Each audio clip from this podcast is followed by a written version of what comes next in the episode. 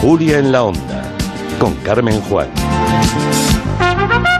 Y con Goyo Benítez, eh, con Marina Martínez Vicens y con Guillem Zaragoza hoy en la mesa de redacción. Enseguida le saludamos también a Borja Terán. Tenemos su espacio de la tele con su concurso incluido en Twitter. Hoy va de niños la cosa, de niños cantores. También tenemos Territorio Negro con Luis Rendueles y Manu Marlasca. Muchas cosas que compartir en Julia en la Onda hasta las 7 de la tarde en Onda Cero.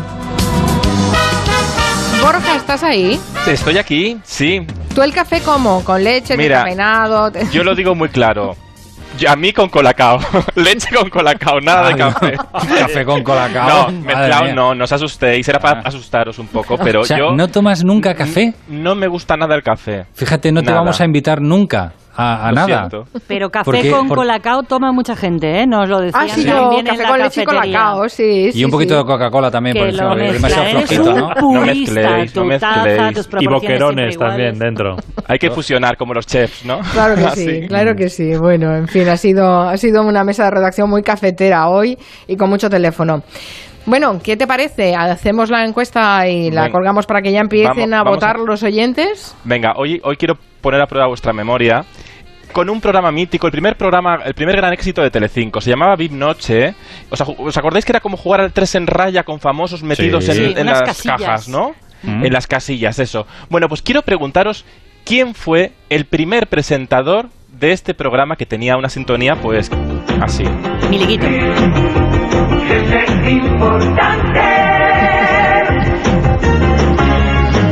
Bueno, está, está claro que esta sintonía no la compuso Antón García Abril, ¿eh? Porque mirad cómo suena el mal. No, no, no. Mal, ¿eh? No tiene Era- mucho mérito esta Eh, sintonía, eh, no. Era un poco explicar lo que eran las iniciales VIP.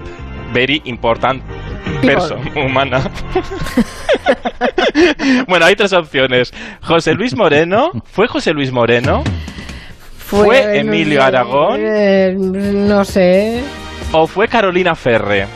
Pues- ¿José Luis Moreno, Emilio Aragón o Carolina Ferre? Yo creo que sé quién votaría, pero no lo pienso decir porque no pienso dar una, una sola pista. Vale, vale. La fácil Luego lo no descubrimos.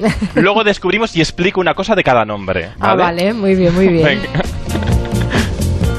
Dice Kadir, no os asustéis, que el café con cacao no es más que un capuchino. Claro. Efectivamente, Uy. claro. Sobre la espumita de la leche pones el, el cacao. Sí, pero hay un poquito de un poquito de leche, un poquito de nata, ¿no? En el capuchino. Eh, depende de si lo haces barato o lo haces caro.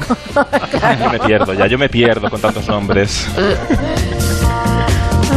Bueno, eh, hubo un tiempo en que los programas infantiles intentaban ser tan grandes como los espectáculos de los adultos, incluso en la elaboración de las actuaciones musicales. De hecho, en los 80 era habitual que niños versionaran, versionaran éxitos de los mayores, pero bueno, a ver, versiones así como un poco libres, ¿no?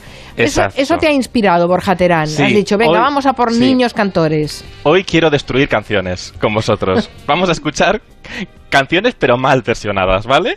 Porque en los 80, sobre todo, la televisión se puso de moda esto de los niños artistas que hemos recordado las semanas pasadas, pero luego hubo niños que intentaron triunfar versionando éxitos que ya sabíamos que eran un triunfo, ¿no?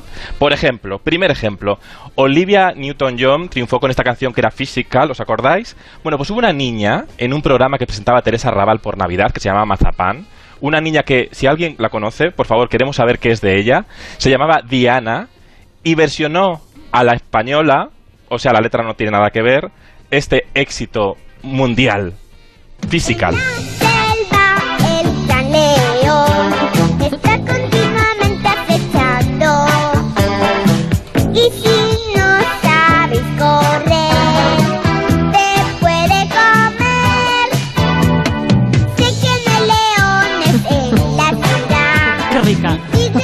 Encanta. Es buenísima. A mí me gusta también. A ver, que llegue el estribillo. Espera, espera. a visitar hay que escapar seamos ágiles ágiles Seamos A ver. ágiles.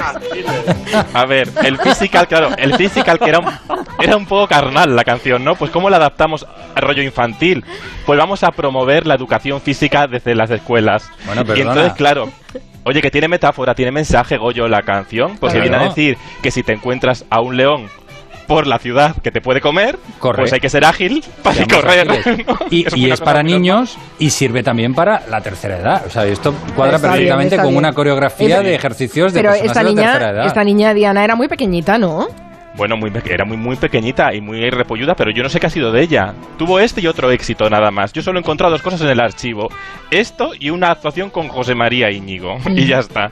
Y ya está.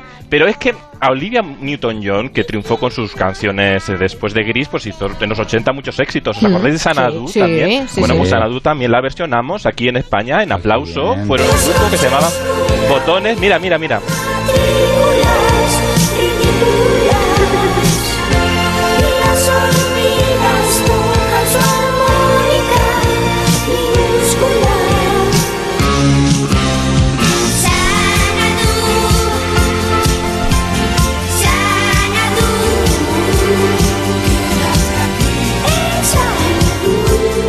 No los Bueno. recuerdo ya los botones. Mejor para ti. No, es broma.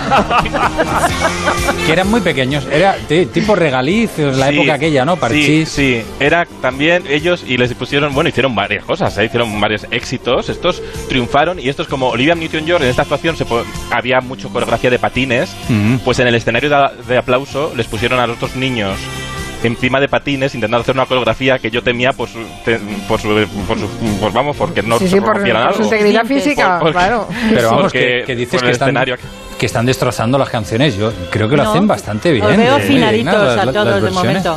Sí. A ver, porque están cantando en playback, pero no. Mira, esto póntelo tú en casa todo el rato, que no, que no, que no. Mira, hubo un, un programa infantil en, lo- en los 80 que se llamaba El Kiosco con Verónica Mengoz. ¿Os acordáis de Sí, Verónica sí, Mengoz? sí, sí, sí. Año 84. Sonaba así la canción, cantaba la propia Verónica Mengoz. Si tus cosas no van muy bien, no te apures, alégrate, todo tiene solución. El kiosco te hará soñar. El Kiosco te hará soñar. Eh, Era un programa súper elaborado este, ¿eh? La, Es la una- canción no tanto, ¿eh? Bueno, como todas. Pues a mí me están gustando todas. ¿eh? Yo no sé A qué ver, pasa hoy. pero porque esto ya es- yo, me gustan. Vale, Me vale. gusta Porque esto mucho, es- sí. Pero Goyo, es que era un poco tu generación esto, ¿no? Un poco bastante. ¿Tú no Verónica tú no Mengot, con estos programas? Claro, cuando éramos niños, pues era nuestra presentadora Claro, estrella. Estrella, por Claro. favor.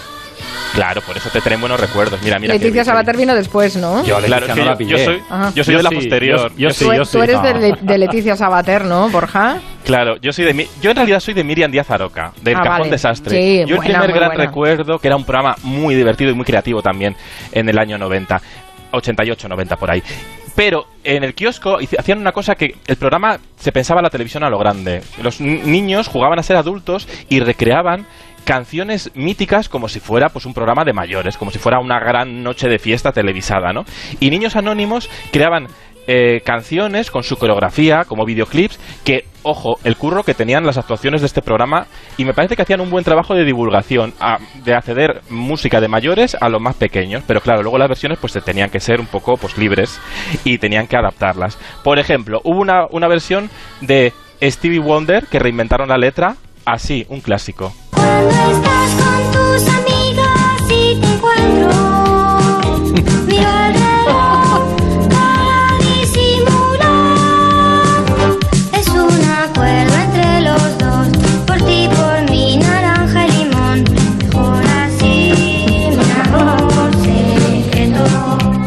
Eh, no, no era, bueno, había aquí bastante trabajo, ¿no? De las adaptaciones Sí. y hacer las versiones. Sí, y yo imagino aquella dirección, esto ya, la televisión de hoy, fíjate, hoy crecemos con una televisión que no tiene programas infantiles porque realmente los chavales más jóvenes eh, se, se entretienen muchas veces viendo YouTube o Twitch o programas que en realidad que son un prescriptor una- un niño con carisma que puede que habla una webcam nada más y es autosuficiente pero en los 80 crecimos con una televisión que incidía mucho en la importancia del trabajo en equipo, ¿no? De ese eso que decía Lolo Rico del solo no puedes con amigos sí. Y esas actuaciones lo tenían, aunque claro, las letras de las canciones, pues bueno, pues igual actualizó la, la generación EGB cantaba mal un éxito de Aja como Take on Me.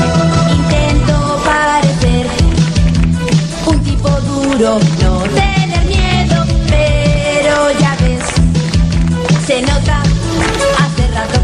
Aquí pinchamos un poco. Aquí ¿eh? hemos Ya. pinchado. Es el primer pinchazo de la tarde. espera, espera. Espera, espera, espera, ahora va. Ahora.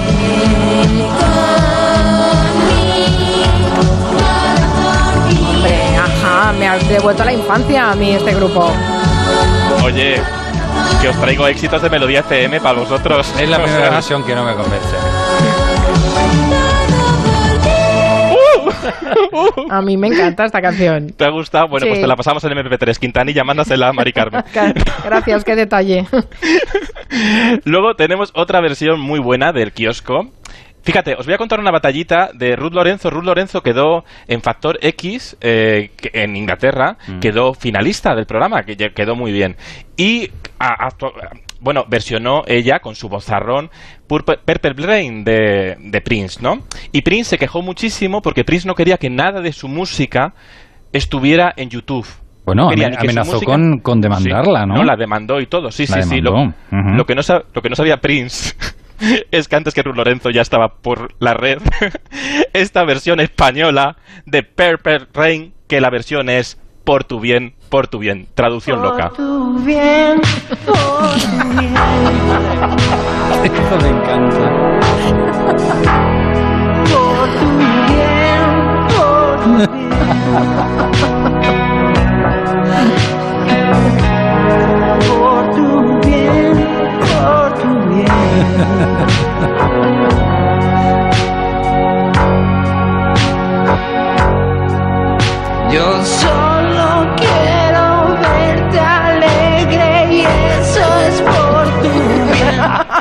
¡Ah, qué, qué- qué- Bravo.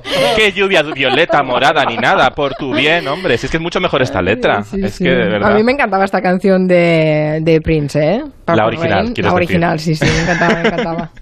No le hemos puesto ningún, no hemos tenido ninguna excusa Ay. para poner una canción así para abrir la mesa de Pues, redacción. Canciones de lluvia. Purple Rain, yo creo que ha sonado en la mesa sí, de sí, redacción. ha sonado. Bueno, no, No, sé, no llevamos tantos días. años poniendo canciones. Durante este siglo, además. En abril podéis hacer una semana de ab- abril lluvias mil o como Mira, era. ah, pues mi- mira, Pues mira. no es mala idea, lo voy a apuntar en Pues fíjate, sugerencias. Vale, vale. Apúntalo, apúntalo aquí. Creatividad a tope. No.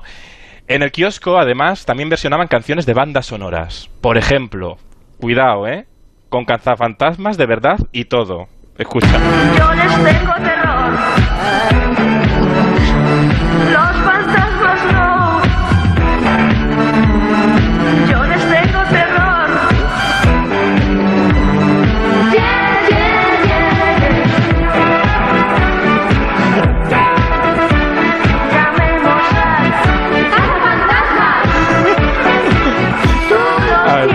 Bueno, es eh, mejorable, manifiestamente Sí. mejorable esto. Esto- esta canción, por cierto, que la utilizaba Pablo Iglesias y Podemos como cierre de sus mítines hace Es- unos años. La original. de- La- la esta no, original. es la de los Ah, la original, ah, vale, vale. Pero también les valía, les valía esta. Yo les tengo terror. Bueno, no, eso a Pablo Iglesias no le pega. Había un No mensaje subliminal ahí, había un...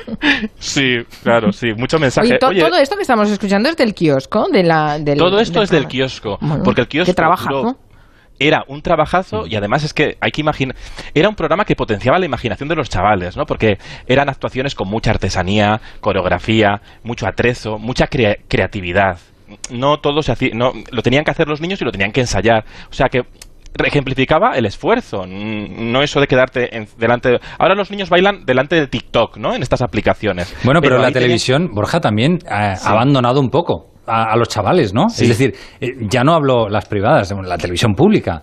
Tampoco atiende ya a ese público infantil, o sea que no Sí. lo cuidan. Los chavales un poco se van también allá donde tienen estímulos. Si Bueno, la televisión Claro, pública. pero porque o los los chavales- hacen o los hacen eh, o, lo- o los hacen meterse en programas eh, que tienen formato de adulto pero simplemente lo hacen Sí. con niños eso también pasa Los- se- no se hace se- nada sí. específicamente para ellos No hay programas para reunir a toda la, a la familia frente al televisor y cuando los niños se introducen en programas de entretenimiento se piensa más en emocionar al adulto. Por lo tanto, los programas no hablan directamente para el niño. Entonces el niño busca otras ofertas. También es verdad que los niños están ahora acostumbrados a no tener paciencia a esperar porque ya son de la generación del clic. Te les pones la tablet y ven, ¿no? Entonces la televisión, eh, bueno, tiene que también tiene que reinventarse en su forma de consumir y ya lo está haciendo. Igual los programas infantiles tiene más sentido que sean a la carta que, que en una programación tradicional. Pero bueno, cuando hay- existe un acontecimiento también funciona, ¿no? Eh, cuando se crea un acontecimiento, pues un concierto en directo, un programa en directo, Mm. la participación como hacía Miliki y Rita y Asema, que abrían las llamadas telefónicas y los chavales podían jugar con ellos, ¿no? Eso igual sí que la televisión lo puede, lo puede recuperar. Os traigo otro éxito muy bueno. Este es el mejor para mi gusto. Ya salimos del kiosco. Parchís versionó de esta forma a los Gees.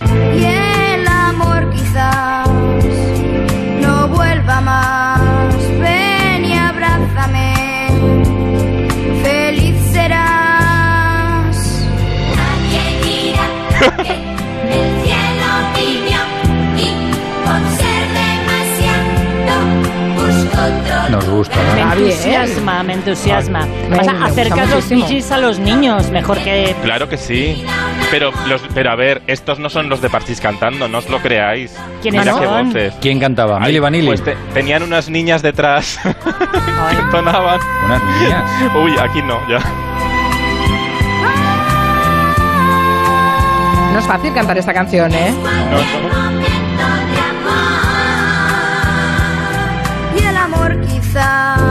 Es Tino, ¿eh? A mí no me engañáis.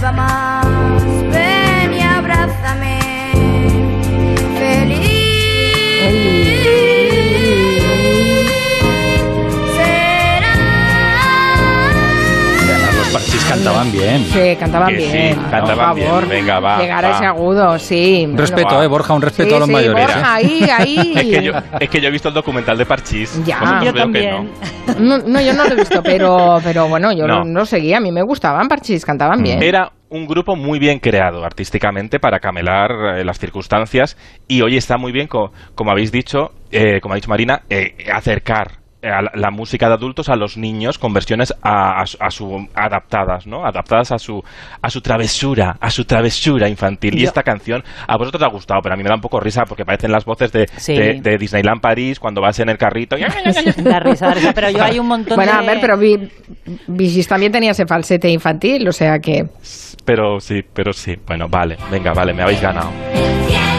¿Qué decías, Marina? No, ¿Qué que hay un montón de cantantes eh, que yo conocí a través de los teleñecos, eh, a través de Barrio Sésamo, con unas versiones un poco sonrojantes, pero que luego te adentraban en el, en el, yo qué sé, en el de los Bee Gees, Claro. en los Beatles, en un montón de gente.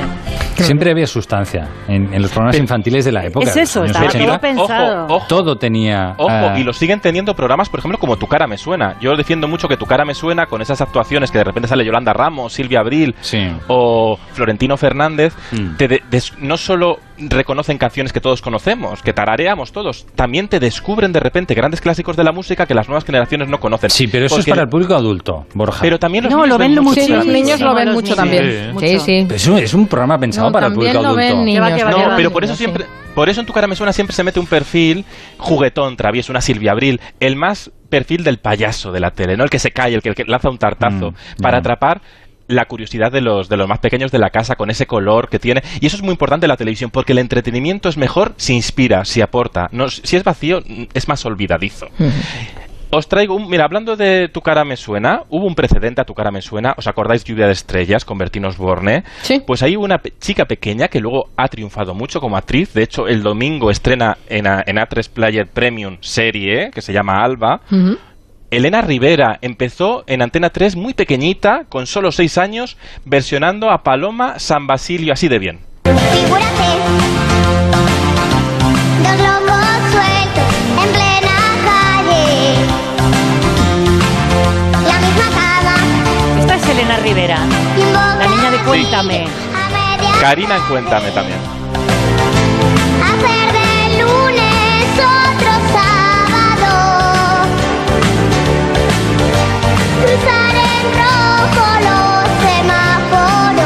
Bien lo hacía, ¿no? Juntos, juntos. Un día entre dos parece mucho más que un día. Juntos, amor para dos, amor y buena compañía. Sois carne de karaoke, ya lo veo, ¿eh? Oye, total. Sí, sí. Pero, oye, hay que decir que Elena Rivera con una dificultad añadida. ¿Por qué? Que los anteriores cantaban en playback, pero esta está cantando en directo y ¿Está bailando. cantando en directo? Sí, Mm. sí, Pues oye, lo hace muy bien, ¿eh? ¿Cuántos años tenía cuando cantaba Seis. esto? ¿Seis años? ¿Seis años? Seis años, año 97. Madre de Dios. A mí me admira ver esos niños tan pequeños con ese desparpajo en un Es programa de televisión, ¿eh? de, Y de dices, la, de la inconsciencia infantil. O sea, se atreven con todo, está muy bien. Pero fíjate, no hay que perderlo. Yo creo que la inconsciencia infantil, luego Sí. cuando vas creciendo y te vas haciendo más mayor, más abuelo, Más previsibles. No, pero también perdemos, creo que los abuelos demuestran que no tienen vergüenza. Entonces se recupera esa esencia del niño sin que relativizas, que pierdes el sentido del ridículo. Mm. Y de eso hay que aprender de los niños, de la travesura de la imaginación que, que recopila muy bien estos programas, porque al final eran, eran vamos a crear, aunque lo hagamos mal, vamos a probar, ¿no? Sí, vamos sí. a hacer cosas. Vamos a ver si la audiencia ha acertado la pregunta que nos ha dejado Borja Terán. La pregunta era Sí. ¿quién fue el primer presentador de VIP Noche en Telecinco?